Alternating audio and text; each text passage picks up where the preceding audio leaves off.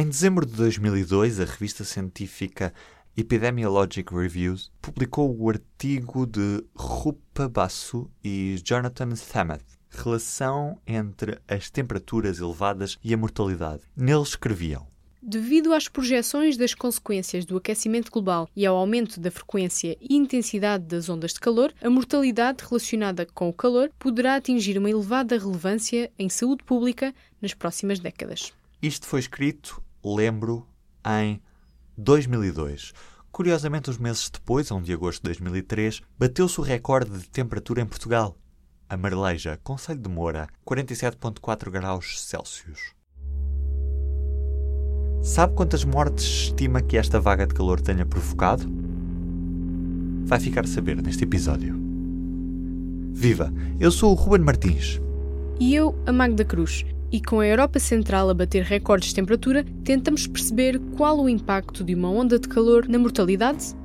Olhando para a história. Antes disso, convidamos a Cláudia a vir ao estúdio. O meu nome é Cláudia Carvalho Silva, sou jornalista da secção online do Público. Para já, uma ressalva. Temos de ter cuidado quando falamos em ondas de calor, porque tem uma definição muito, muito específica, porque considera-se um intervalo de pelo menos seis dias consecutivos em que a temperatura máxima diária tem de ser superior em 5 graus ao valor médio diário do período de referência, ou seja, para a altura do ano em que estamos e também para o local em questão. Porque às vezes falamos genericamente em ondas de calor, quando na verdade onda de calor em si é um específico, uma definição muito técnica. Nesta quinta-feira foi mesmo uma onda de calor que assolou vários países da Europa. Cláudia, vimos termómetros a marcar temperaturas altas em que países? Uh, os recordes de temperaturas estão a ser batidos na Holanda, na Alemanha, na Bélgica e também na cidade de Paris, por exemplo. Isto é sobretudo grave, é sobretudo impressionante, porque o recorde de temperaturas foi batido não só nesta quinta-feira, mas também já tinha sido batido na quarta-feira, ou seja, tem sido ao longo de poucos dias e às vezes em poucas horas eh, o recorde tem mudado e tem-se batido em, em pouco tempo. Uma das responsáveis do Serviço Meteorológico Alemão até disse que as temperaturas estavam a mudar a cada minuto. Não é bem de minuto a minuto, mas 10 em 10 minutos há novos, novas uh, temperaturas. Esta é a segunda vez num mês que Europa atravessa uma onda de calor com recordes associados. Quem é que são os principais afetados?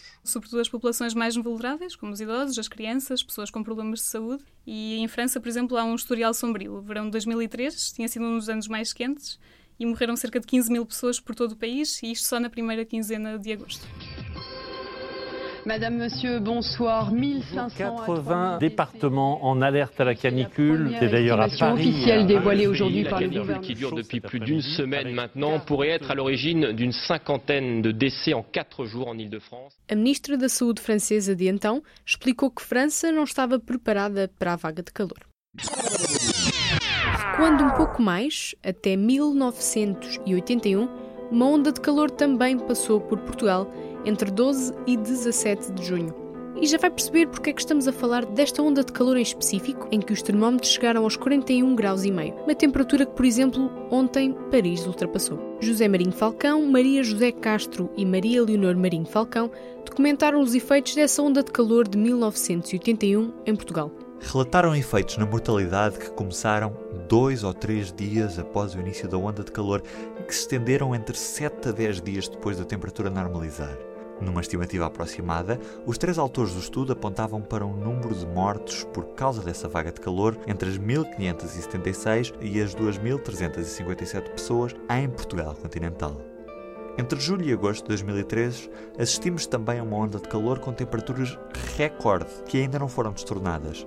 Um estudo feito dois anos depois estimou em 1953 as mortes provocadas pela onda de calor, e um outro estudo estimava em quase 2.600 o número de pessoas que tiveram um internamento hospitalar por causa dessa onda de calor. Há pouco estive a falar com o especialista em alterações climáticas, o Filipe Duarte Santos, e ele disse que as alterações climáticas são efetivamente uma das razões pelo qual isto está a acontecer, ou seja, aumenta a probabilidade disto acontecer. Isto poderia acontecer noutras alturas, no passado.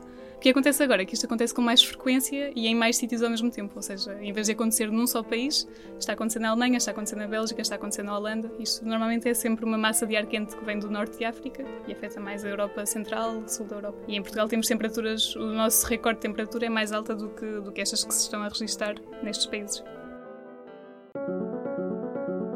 Do P24 é tudo por hoje. Já agora, e porque falámos hoje de clima, as máximas para esta sexta-feira são de 22 no Porto, 25 em Lisboa e Ponta Delgada, 28 no Funchal e 32 para Faro. Como um gelado e um abraço, claro.